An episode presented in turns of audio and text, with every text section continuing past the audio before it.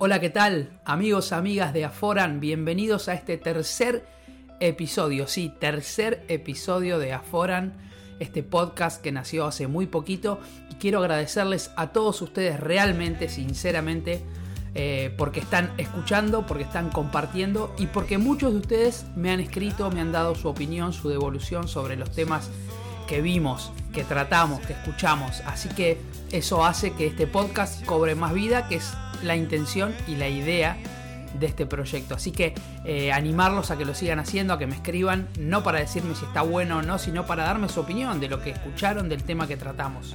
Si recién llegás, si estás acá de casualidad, si recién te enterás, podés escuchar los dos episodios anteriores en Spotify, en YouTube o en la plataforma Anchor, solamente poniendo la palabra Aforan con P y con H.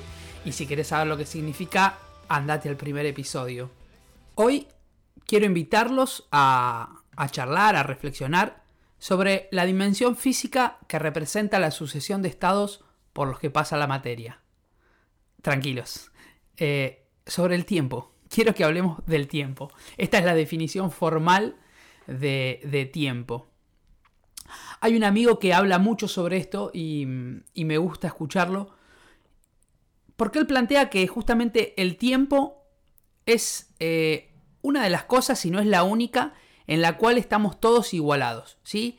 Acá no importa si somos ricos, si somos pobres, si somos de una clase social eh, mayor que otra, si somos de un país con mejor estatus, no interesa nada, no interesa absolutamente nada. La condición de ser, de ser un ser humano nos iguala en el tiempo. Todos tenemos la misma cantidad de tiempo. ¿Qué quiere decir esto? Todos somos millonarios. ¿Sí? Esta es la buena noticia que tengo para darte. Todos, cada día que nos levantamos, tenemos la misma cantidad de horas por delante. Es decir, que la billetera, de esto habla mi amigo, de la billetera del tiempo, todos los días se carga para todos de la misma manera. Todos los días tiene el mismo saldo, el mismo crédito para todos. El gran problema, o no, o quizá la gran cuestión del tiempo es que lo que sobra no me lo puedo ahorrar. Al final del día, si me sobra tiempo, no lo puedo ahorrar para mañana. Entonces, todos los días, la cuenta comienza desde cero y todos tenemos 24 horas para vivir. Es decir, somos todos millonarios sin importar nuestra condición social. Así que el objetivo, la idea, la reflexión, el pensamiento tiene que ver con cómo administro ese tiempo.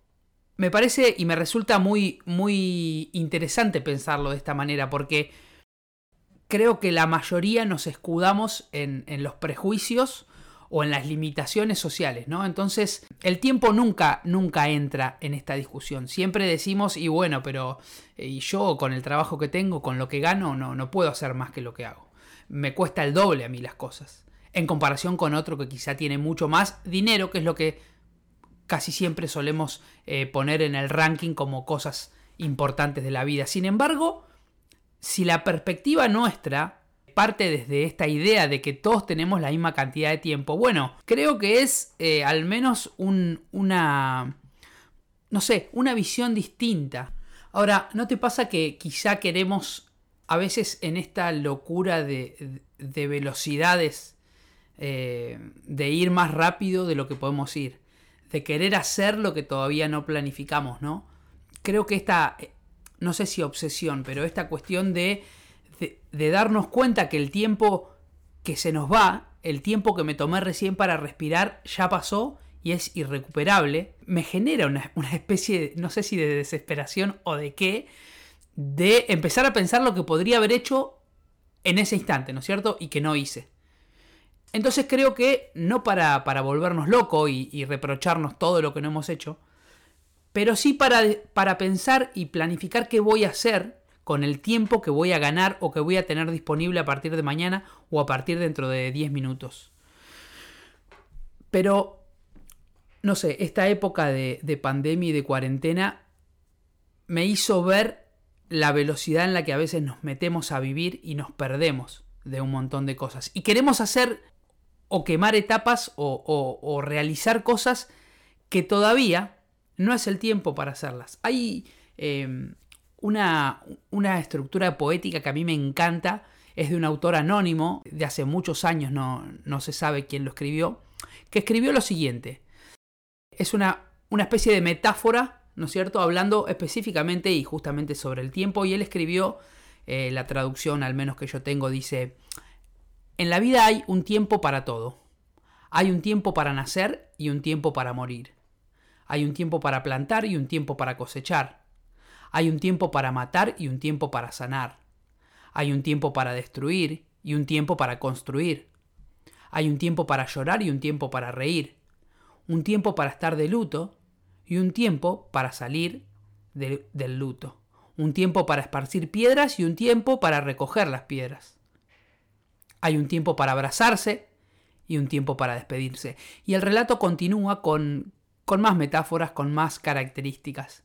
Y creo que es más que interesante la, la propuesta que hace este autor porque hoy en día sobre todo, pero la humanidad a lo largo de la historia, nos hemos encargado de, de, vivir obsesionados en un sistema que todo el tiempo nos pide hacer algo para lograr y conseguir algo que el mismo sistema nos va a ofrecer a un costo altísimo, ¿no? Y creo que el trabajo en algún sentido tiene que ver con esto, con trabajar, trabajar, dedicar toda mi vida a pasar todas mis horas y todos mis días adentro de un lugar para obtener dinero, casa, auto, eh, placeres momentáneos en el mejor de los casos. No digo que todo esto esté mal, no digo que sean malas cosas, no me quiero hacer el, el no sé, el extremista, pero sí creo que a veces vivir de esta manera nos hace olvidar que hay cosas que tienen su tiempo. Que por más que yo me desespere y, viva acelerado para poder conseguir algo, si no es el tiempo de ese algo, es solo cansancio, es solo en vano hemos eh, trabajado, en vano nos hemos enloquecido. No hay, no lo planteo como una verdad absoluta ni, ni como un descubrimiento que, que hice y que... y solamente eso. Simplemente como una reflexión. En primer lugar, del uso del tiempo, de cómo administramos.